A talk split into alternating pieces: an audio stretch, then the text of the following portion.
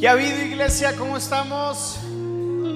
Bien, iglesia, les estoy hablando, ¿cómo estamos? Contentos, muy alegres. Pues yo también estoy muy contento el día de hoy poder estar con ustedes.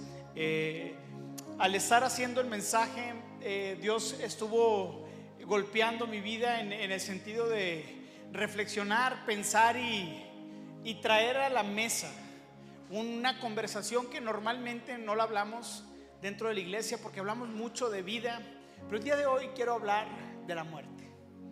El título con el que el día de hoy vamos a estar indagando en dónde estamos invirtiendo nuestra vida, a qué le estamos dedicando, se titula Si mañana no amanezco. No sé si te habías puesto a pensar si mañana no amaneces. ¿Cómo dejarías a tu familia, tus papás, tus amigos? ¿Qué tal si mañana ya no estás el día de hoy? ¿Y cómo sería ese momento en donde te encuentres delante de la presencia de Dios? ¿Cómo sería ese, ese encuentro? ¿Será un encuentro glorioso? ¿Sería un buen encuentro en donde, en donde Dios te diga, mi buen siervo fiel? ¿O seremos de los siervos que por temor, por distracción, por buscar los afanes de la vida, enterramos nuestros talentos y, nuestros, y nuestro tiempo y, todo lo que Dios ha puesto en tu mano y lo entierras y lo vives para ti. ¿Cómo será ese momento? Y me gusta ver qué, qué es lo que la demás gente piensa de la muerte. Y Steve Jobs, el creador de Apple, escribió algo fascinante acerca de la muerte. Dice, recordar que moriré pronto es la herramienta más importante que he encontrado para ayudarme a tomar las decisiones más importantes de mi vida. Casi todas, todas las expectativas externas, todo el orgullo, todo el miedo a la vergüenza o al fracaso, estas cosas simplemente se desaparecen frente a la muerte, dejando solo lo que es verdaderamente importante. Y en este mensaje estaremos hablando de la muerte, de su importancia y cómo es que ahora en la vida del creyente podemos darle una nueva forma a la muerte y en vez de estarla rechazando y no hablarla, tal vez invitarla a uno que otro café y decirle, mira muerte, tú, tú ya no más tienes poder sobre mi vida porque Jesucristo te venció. Pero ahora tú me puedes enseñar algo. Me puedes enseñar que el tiempo que estaré viviendo será corto, será fugaz, se irá, se, irá en un abrir y cerrar de ojos. ¿Sabes? Hay alguien que escribió algo interesantísimo acerca de la muerte y fue Moisés. Moisés en Salmo 90, 10 dice, 70 son los años que nos conceden algunos incluso llegan a 80. Pero hasta los mejores años se llenan de dolor y de problemas. Pronto desaparecen y volamos. Hablando de los problemas, pero también de nuestra vida. Versículo 12. Enséñame a entender la brevedad de la vida para que crezcamos en sabiduría. En otras palabras, Moisés está diciendo, traeré a la mesa más a menudo, que mi tiempo es tan reducido, que pasaré tan poquito tiempo. Y al saber y reconocer que tendré muy poco tiempo, muy pocos años, aprenderé a aprovechar bien el tiempo y a poner lo que es más importante en su lugar. Salmista David en el versículo en capítulo 27 dice, "Enséñame cómo vivir, oh Señor. Guíame por el camino correcto, porque mis enemigos me esperan. Moisés sabía que el reconocimiento del corto y fugaz tiempo que estaremos en esta vida le traería una nueva perspectiva, le traería una nueva visión y le traería un nuevo enfoque. Y eso es lo que el día de hoy yo quiero traer. Que tú, joven, edad media o adulto puedas calibrar en qué etapa de tu vida estás, si 80 son los años que se nos permiten vivir. Y cómo es que a partir de hoy puedas replantear cuáles son tus prioridades en la vida. Así que, ¿por qué no me acompañas a orar para darle inicio a lo que el día de hoy será un mensaje que Dios va a retar tu vida? Señor, gracias porque el día de hoy quieres hablar a nuestra vida, vida en la conversación de muerte, Señor. Sabemos que tú has vencido a la muerte y el día de hoy somos libres de la condenación eterna, Señor. Hay algunos que tal vez no hemos tomado la decisión de ponerte en primer lugar, pero yo te pido que a lo largo de este mensaje, Señor, puedas hablar, Señor, y puedas traer claridad de cómo debemos de vivir la vida. En el nombre de Cristo Jesús, y la iglesia dijo, amén. Un poco de agua.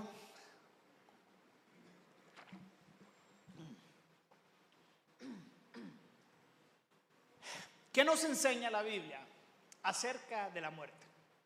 Sabes, la Biblia habla acerca de dos tipos de muertes. Hay, hay dos tipos de muerte que tú y yo vamos a enfrentar, o tal vez una ya la enfrentamos. La primera de ellas es la muerte física. Y la muerte se introdujo en la vida del hombre no como el plan A que Dios tenía para la humanidad. La muerte se introdujo a causa de la desobediencia y el pecado. La palabra de Dios dice que la causa del pecado trae muerte y condenación eterna, que es separación de Dios. En Génesis 3:19 vemos cómo es que Dios verbaliza lo que te estoy platicando. Con el sudor de tu frente obtendrás aliento para comer hasta que vuelvas a la tierra de la que fuiste formado, pues fuiste hecho del polvo y polvo te volverás. Así que nosotros experimentaremos la muerte. De hecho, en Hebreos, vean lo que dice, Hebreos 9:27. Y así como cada persona está, ¿qué dice? Destinada. Un destino que tienes, quiero decirte, es la muerte física. Y no va a haber tratamiento, no va a haber algo que la ciencia pueda crear para evitar nuestra muerte física. Así que cada persona está destinada a morir una sola vez y después vendrá, ¿qué dice? El juicio. Pero la Biblia también narra otro tipo de muerte y es la muerte espiritual en la vida de los seres humanos vivos. Dice en Colosenses 2.13, dice, ustedes estaban muertos a causa de sus pecados y porque aún no los había quitado la naturaleza pecaminosa. Entonces Dios les dio vida con Cristo al perdonar todos nuestros pecados. Así que Pablo se está refiriendo a seres que tienen vida, seres humanos que tienen vida, pero les hace la referencia de que en esta vida podemos vivir muertos espiritualmente. Lo que nos hace y nos llama a, la atención es que tú y yo no somos solamente carne y cuerpo, sino somos alma y tenemos un espíritu. En Efesios 1 dice, Efesios capítulo 2, versículo 1 dice, antes ustedes estaban muertos a causa de su, de su desobediencia y sus muchos pecados. Vivían en pecado igual que el resto de la gente, obedeciendo a quién? Al chamuco, el líder de los poderes del mundo invisible, quien es el espíritu que actúa escúchame bien esto, en el corazón de los que se niegan a obedecer a Dios. Y ahí va la parte más dura del mensaje. La consecuencia del pecado se le llama muerte espiritual. Y lo que quiere decir la muerte espiritual es que estarás eternamente separado de la gloria de Dios. Es decir, cuando llegue el tiempo de tu muerte física y te presentes delante del juicio, si no tuviste la oportunidad de arrepentirte y de recibir el favor y la gracia inmerecida de Cristo, tu destino eterno es el infierno. Así que el día de hoy puedes preguntarte, ¿dónde voy a estar el resto de mi eternidad? Hasta aquí entendemos que hay dos tipos de muerte. La primera, como ya les dije, es la muerte física. No es evitable, es inevitable. Y cada uno de nosotros llegará el día en donde llegará nuestro funeral y donde alguien va a estar diciendo algo acerca de nosotros. Normalmente en todos los funerales dicen puras mentiras. Dicen puras cosas que no son ciertas. Ves las caras de los hijos y los hijos están llorando o están negándose o se están lamentando porque todo lo que están diciendo acerca de su padre fue una mentira. Y la segunda cosa que vemos hasta el día de hoy es, es la espiritual, la cual es la condenación. Es en la condición en la que nacemos, pero es una elección tuya. Es una elección tuya y mía de aceptar y recibir la gracia y el favor inmerecido no es algo que tú y yo podemos ganar, no es algo que tú y yo podemos hacer para alcanzar, es un regalo que está disponible para todos aquellos que dicen, el día de hoy yo quiero aceptar y recibir la gracia inmerecida de nuestro Señor y Salvador Jesucristo. Pero no podemos hablar de la segunda muerte si no hablamos de la primera. Y de hecho, la primera y la segunda están correlacionadas. La forma en la que el día de hoy tú y yo decidamos vivir nuestra, nuestra vida terrenal va a marcar el rumbo de cómo vamos a vivir en la eternidad. En Hebreos 9:27 dice, y así cada persona está destinada a morir una vez y después vendrá el juicio. Así también Cristo fue ofrecido una sola vez y para siempre, a fin de quitar los pecados de muchas personas. Cristo vendrá otra vez, no para ocuparse de nuestros pecados, sino para traer salvación a todos los que esperan con anhelo su venida. Así que la pregunta que te quiero hacer el día de hoy es, ¿cómo quieres ser recordado? Si hablamos de la muerte física, de la muerte en la experiencia humana y cuando tú ya no estés, ¿cómo quieres ser recordado? ¿Cómo quieres que te recuerden tus hijos, tus familiares o tus nietos?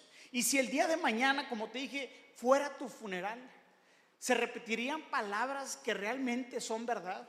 ¿O tendrían que orquestar una carta con puras mentiras acerca de tu vida.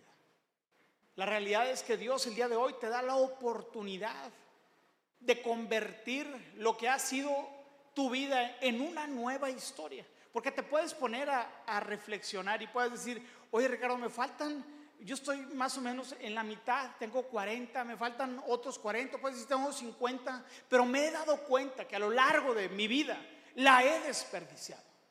La he gastado en vicios, la he gastado en alcanzar una fortuna que nunca he llegado, me he querido desvivir queriendo hacerme de renombre y ser alguien importante. He pisoteado, no he sido un papá o mamá presente, o en su defecto he sido un joven que no le ha importado los caminos y los planes que Dios tiene para mi vida.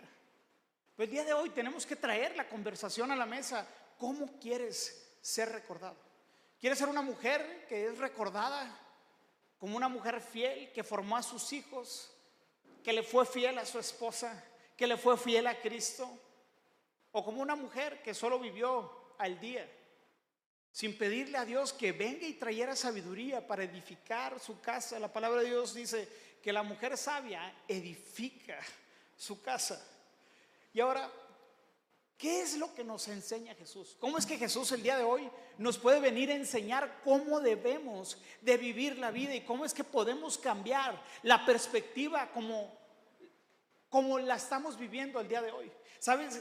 Se me hace muy interesante que las grandes personas que llegan a hacer grandes cosas dentro y fuera de la iglesia son gente que tiene medido su tiempo que sabe que no va a ser para siempre, que ordena sus cosas para los momentos importantes en la vida. Jesús tenía sus momentos y sabía que Él había venido con un propósito y era el propósito de glorificar y hacer la voluntad del Padre aquí en la tierra. De hecho, todo el propósito de Cristo se cumple con su muerte y su resurrección. De la misma forma, yo creo que nuestra vida no tiene que tomar el propósito hasta que se termina, sino durante todo nuestro trayecto, ver cómo podemos cumplir en los diferentes roles, puestos, posiciones, profesiones que tenemos, cumplir la voluntad de Dios en nuestras vidas. Jesús sabía muy bien cuáles eran los tiempos, era, era conocedor de los tiempos. En Juan 7, 33 dice, entonces Jesús les dijo, voy a estar con ustedes solo un poco más de tiempo. Sabía que no era eterno. Y esa perspectiva de saber el tiempo, que, los que el tiempo avanza, sin pedir permiso y nunca se detiene porque no necesita gasolina. Jesús sabía acerca de eso y dice, le voy a estar con ustedes un poco más de tiempo.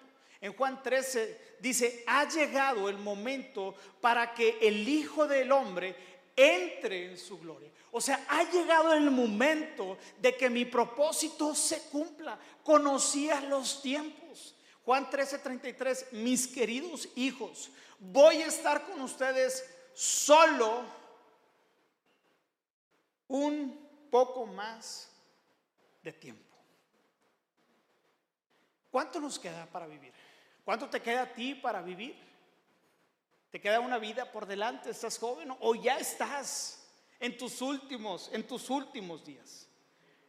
Y quiero también analizar el por qué nosotros no hablamos a menudo de la muerte.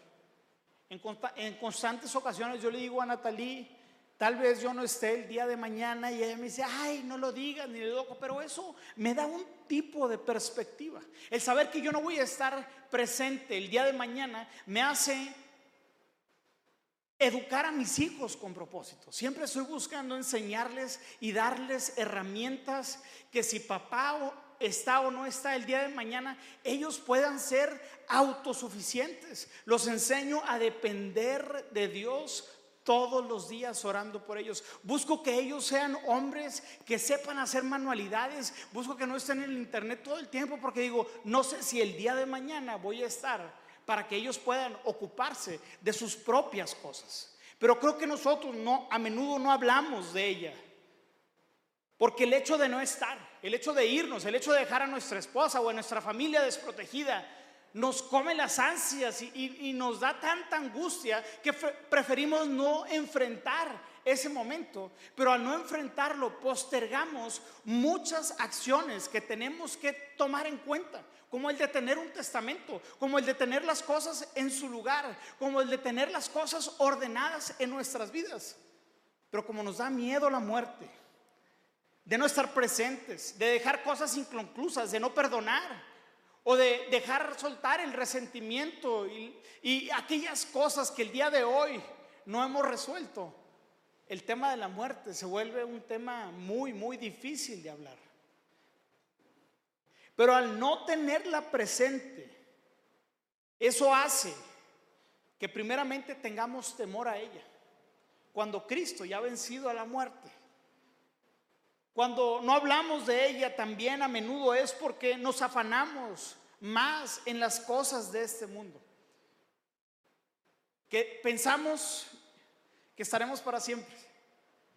Y comenzamos a trabajar y a querer más. Y comienzan las preocupaciones y, queremos hacernos de renombre y acumular cosas como si toda la vida fuéramos a vivir, pero aún más como si nos pusiera, como si pudiéramos llevarnos a la tumba todas aquellas cosas que hemos acumulado.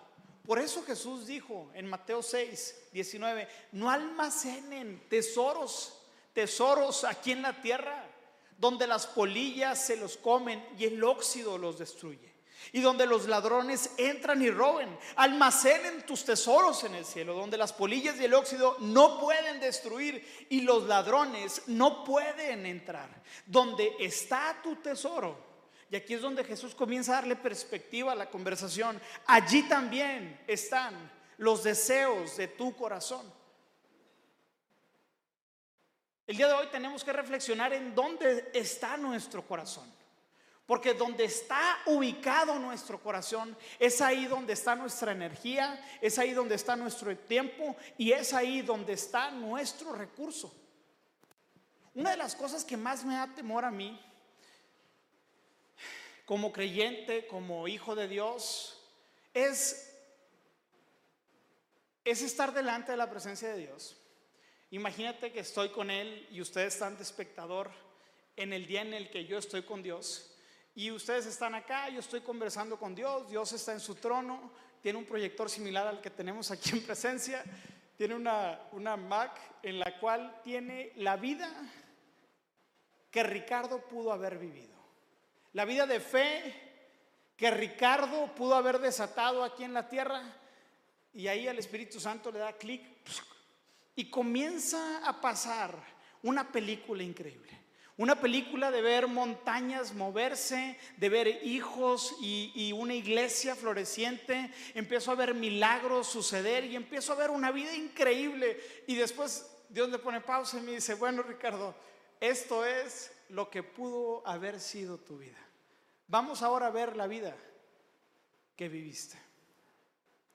Y le da play, no a la vida que pudo haber sido a través de la fe sino la vida que viví en mis preocupaciones. Y, luego analizar los años. Y me dice, mira Ricardo, de los 20 a los 35 estuviste afanado. Estuviste buscando renombre, estuviste, estuviste queriendo construir algo para ti y desaprovechaste estos tiempos para conocerme. Desaprovechaste estos tiempos con tus hijos. No estuviste presente cuando tu esposa te necesitaba. Y luego le sigue dando play de los 35 a los 50. Y ahí, mira, aquí estuviste frustrado 15 años de tu vida. 15 años estancados. Y el Espíritu Santo, sí, Ricardo, te dimos al Espíritu Santo. Ahí estaba yo para ayudarte. Y te, te di el manual de vida que dentro de ellas están cientos y miles de historias de hombres que vivieron vidas buenas y vidas malas. No tienes excusa para haber vivido una vida tan mediocre, una vida tan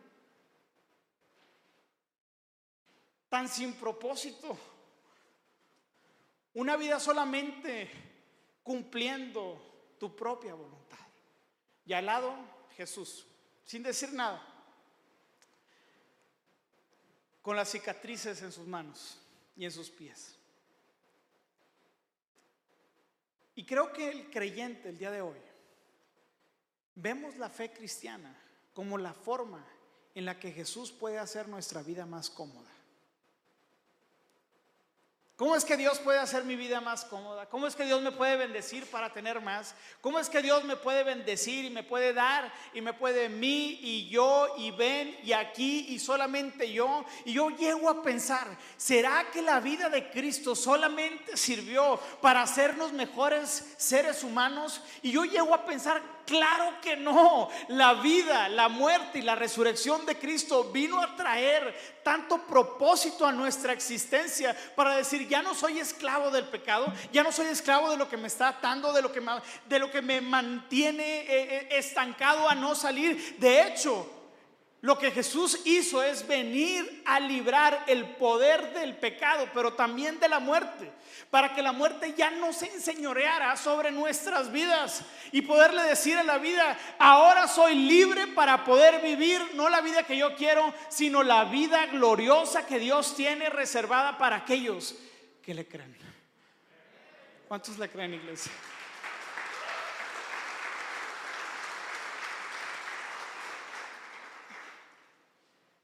Todos los argumentos, todos nuestros temores, objeciones, distracciones, formas y maneras de vivir sin propósito tendrían que desvanecerse ante la siguiente declaración. En Romanos 6.3 dice así, no dejen que ninguna parte del cuerpo se convierta en un instrumento del mal para servir al pecado, para servir a sus propias eh, eh, inseguridades, para servir a sus propios deseos. Dice, en cambio, entréguense. La vida cristiana es de una entrega total. No es a medias, no es cuando yo quiera, no es cuando tenga ganas, no solamente es cuando tenga necesidad o no, es entréguense completamente a Dios, porque antes, diga conmigo, antes estabas muerto. Y esa es tu realidad y mi realidad. Ponte a pensar cómo estabas antes de que Jesús entrara a tu vida. ¿Cuál es la historia que tú tienes que contar de lo que Jesús hizo en tu vida? Antes, antes estaba muerto, antes mi condición era que eternamente estaría en el infierno, muerto, separado y sufriendo la condenación y la vergüenza eterna. Esa es mi condición sin Cristo. Antes. Pero ahora dice, piensen, no, pero ahora, porque ustedes antes estaban muertos, pero ahora tienen una vida nueva. Así que usen no una parte de su cuerpo, dice todo su cuerpo, hablando de toda la existencia de tu persona, tus recursos, tu tiempo, tu dinero, tu energía, los dones y talentos, todo lo que Dios te ha dado como un instrumento para hacer lo que es correcto para la gloria de Dios. Y creo que es ahí donde entra la confusión en nuestra vida cristiana. Es ahí donde nosotros nos empezamos a confundir, porque dice, usen todo su cuerpo para hacer. Y nosotros cuando entramos en una relación correcta con Dios, no es por hacer, sino es por recibir. Pero cuando tú al cuerpo, el cuerpo y los pulmones no funcionan y solamente los pulmones están inhalando y no, no sacan lo que entró, no sacan el, dióxido de carbono y, toda y todo lo que hay, los pulmones estallan. Y la vida es recibir y dar. Recibo tu salvación y a cambio te entrego mi vida. Colosenses 3.1 dice, ya que han sido resucitados a una vida nueva en Cristo, pongan la mirada en las verdades del cielo. Y aquí me gusta el cambio de perspectiva, porque es un cambio de perspectiva. Es un cambio de enfoque. Ya no puedes estar viendo las mismas cosas que veías antes. Ya no puedes tener los mismos intereses que tenías antes de venir a Jesús. Jesús ahora te viene a decir, ahora te invito a que pongas tu perspectiva en las cosas de arriba y busques que las cosas de arriba se establezcan en tu vida aquí abajo. Dice, ponga la mirada en las verdades del cielo donde Cristo está sentado en el lugar de honor a la derecha de, a la derecha de Dios piensen. Primero veo y luego pienso en las cosas del cielo, no las de esta tierra, pues ustedes han muerto a esta vida y su verdadera vida, la real, la que vale la pena vivir, ¿qué dice? Está entrelazada en Cristo Jesús. Así que si queremos vivir una vida con propósito, el único camino para poder vivir es Cristo Jesús en nuestras vidas, haciéndolo real y buscando lo que Él busca. Ahora que entendemos estas verdades de que no voy a estar y que mi eternidad ha sido comprada con la sangre de, de su Hijo, ahora en mi vida terrenal, ¿cómo es que debo de vivir? El paso número uno que yo he puesto aquí es buscando que se cumpla su voluntad en la tierra como en el cielo. En Mateo 6:33 dice, busquen el reino de Dios por encima de todo lo demás, lleven una vida justa y Él les dará todo lo que necesiten. Entonces, ahora nuestra función es, es decirle a Dios, ¿cómo es que puedo vivir el día de hoy? Quiero que tus intereses sean mis intereses. Quiero que tu voluntad ahora sea mi voluntad. Quiero caminar como tú caminas, quiero hablar como tú hablas, quiero que quiero utilizar todo lo que tengo, todo lo que tengo para poder agradarte a ti, para que mis hijos te conozcan, para formar una familia que realmente las almas que te vas a poder llevar al cielo, los tesoros más grandes, son las gentes que están alrededor tuyo. Nada material, ningún afán, ninguna preocupación, ninguna enfermedad, ni ningún mal van a poder estar en la nueva vida que Dios te ofrece. Si no van a estar, ¿para qué te afanas tanto? Podemos ahora cambiar la dinámica y comenzar a reestructurar nuestra vida ahora con las prioridades que Dios quiere en mi vida. ¿Cómo se ve una, una vida cristiana con buenas prioridades? Primeramente es buscando al Señor. Yo, yo constantemente, y esto es algo que, que tienes que aprender. La pasión y tu devoción no es mi responsabilidad. No es responsabilidad de mi papá que yo esté apasionado por Cristo, que yo lo busque, que yo lo ame. Ellos tienen, que ser algo personal. Y si no es personal, nunca vas a poder avivar el fuego que Dios ha puesto en tu corazón. No es si te cambias, estás o no estás en presencia o no estás en presencia. Si estás aquí, increíble. Y si sirves, mejor. Pero tus prioridades tienen que ser modificadas. Y, dejar el mí, el yo, dame, y solamente utilizar el asadón como herramienta en nuestro mundo espiritual y utilizar la pala y otros instrumentos de construcción que nos inviten y nos ayuden a contribuir en el propósito que tienes como persona. Sabes, no vas a poder cumplir tu propósito separado de la iglesia. Se cumple el propósito de Dios siendo parte de una iglesia, siendo parte de la institución, del, del movimiento que Dios ha instituido para traer el reino de los cielos aquí a la tierra. Y a Dios le ha placido, y esto se me hace fascinante pero es algo que tienes que entender y, lo tienes que internalizar y se tiene que hacer carne en tu diario vivir. Dios ha elegido a personas como tú y como yo para establecer su reino glorioso y perfecto aquí en la tierra. Wow. Dice en 2 Corintios 5, y se nos ha dado la tarea de reconciliar a la gente con Él mismo.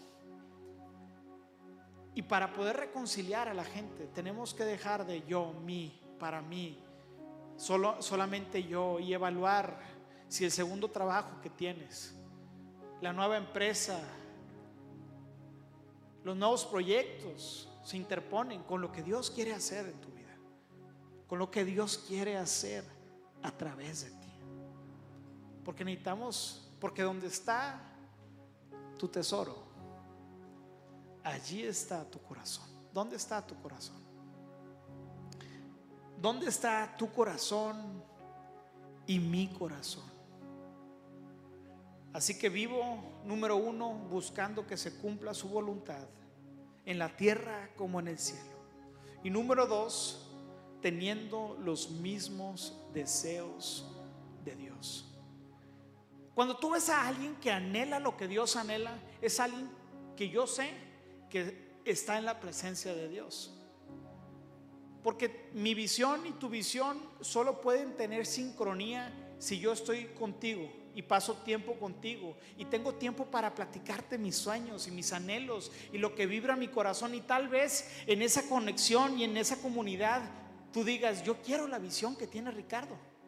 Así funciona en el mundo empresarial, así funciona en cómo hemos construido esta iglesia, hablando de la visión que Dios nos ha dado. Pero tú no vas a tener la visión que Dios tiene para tu vida si no tienes esa cercanía con Dios. Por eso digo, tenemos que tener el querer como el hacer, tener los mismos deseos de Dios. Y hay un deseo que se me hace crucial que puedas adoptar y hacerlo parte de tu vida. En 1 de Timoteo 2.3 dice, esto es bueno y le agrada a Dios nuestro Salvador, quien quiere que todos se salven y lleven y lleguen a conocer la verdad. Si hay algún deseo que el día de hoy quieras cumplir acerca de Dios, conviértete en alguien que desea los mismos deseos de Dios. Dios quiere que tu familia se salve. Dios quiere que tus hijos conozcan al Señor. Dios quiere que Torreón conozca y se rinda a la laguna. Dios quiere, Dios quiere que tus vecinos conozcan a Dios. Dios quiere que tus de tus alumnos conozcan al Señor. Dios quiere que las personas que trabajan contigo, con las que colaboran, conozcan al Señor. Y ahora tú eres este Cristito, e, e, esta imagen de Dios aquí en la tierra. Ahora Dios quiere utilizarte como un proyector, no para reflejarte lo bueno y lo maravilloso y lo talentoso y extravagante que eres. A nadie le importas. Dios quiere que proyectemos a Jesús a través de nuestras vidas. Sabes, no va a ser fácil porque Dios es perfecto. Porque Jesús vivió una vida increíble. Pero si dispones tu corazón, si dispones tu vida y colaboras con el Espíritu Santo todos los días y dejas que cambie tu manera de pensar, de actuar y comienzas a, ser vulnerable con las cosas que realmente estás batallando y Dios comienza a traer transformación a tu vida, entonces Dios podrá hacer grandes cosas a través de ti. Dios no te trajo y Dios no te salvó para que seas rico. Dios no te salvó para que estés cómodo. Dios no te salvó para solamente sacarte de tus problemas. Claro, eso, eso viene dentro del paquete. Pero mi principal y tu principal prioridad debería de ser glorificar el nombre de Dios. El nombre de Dios en la casa, en el trabajo, y en nuestra vida. Y que nuestro diario vivir sea un ritmo. Que la gente pueda vernos y pueda decir, Él tiene algo diferente. Y que nosotros aprovechemos cada oportunidad para presentarle a la gente el increíble y maravilloso y sorprendente y milagroso y bondadoso y lleno de gracia y proveedor y sanador y todopoderoso que es el nombre de nuestro Señor Jesucristo. Amén. Amén.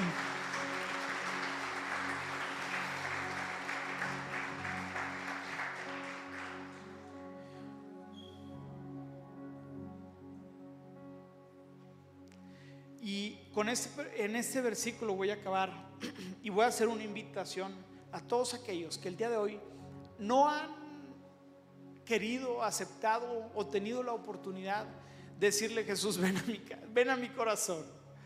Quiero entregarte mi vida, quiero entregarte mis sueños. Porque, ¿sabes? Hay, hay un principio que aprendí desde muy joven.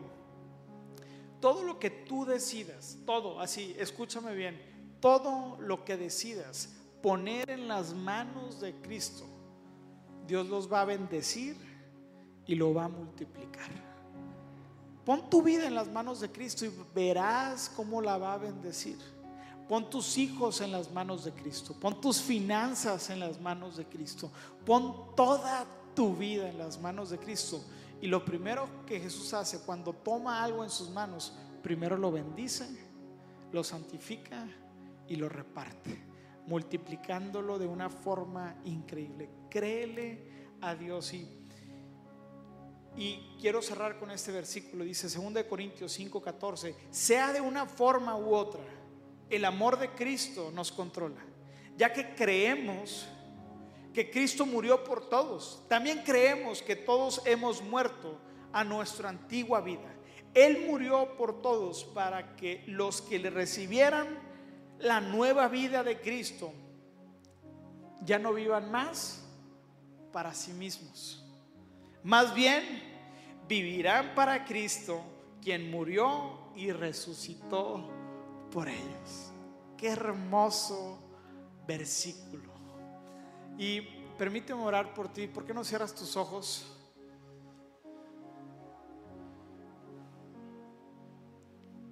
Y ahí en tu lugar, ¿por qué no inclinas tu rostro y tienes un momento con Dios? un momento donde te pones a cuentas con Él y, pones, y te pones a reflexionar si mañana no amanecieras, ¿cómo sería tu vida? ¿Dónde pasarías el resto de tu eternidad? ¿Con quién la pasarías? Pero también cómo serías recordado. Si el día de hoy quieres aceptar a Jesús en tu corazón y decirle, Jesús, quiero que vengas a mi vida, quiero que me perdones por mis pecados, quiero hacer una nueva, quiero vivir una nueva vida, yo te voy a pedir que ahí en tu lugar nadie te está viendo, levantes tu mano. Ahí en tu lugar todos aquellos que el día de hoy quieran decirle a Jesús, te entrego mi vida, hay alguien más aquí, increíble, hay alguien más, increíble, increíble, increíble. Wow. Alguien más allá por atrás, increíble. Vamos a hacer esta oración, es una oración de fe en donde le decimos a Jesús que entre a nuestras vidas, que perdone nuestros pecados. ¿Y por qué no me acompañas haciendo esta oración, Señor Jesús? Gracias por el sacrificio que hiciste en la cruz. Te reconozco como mi Señor y mi único Salvador. El día de hoy tengo la convicción que me has perdonado y que el día de hoy mi nombre, por tu gracia y favor, está escrita en el libro de la vida. Ya no le tengo miedo a la muerte porque tú la has vencido y porque sé que de hoy en adelante estaré eternamente junto. En el nombre de Cristo Jesús.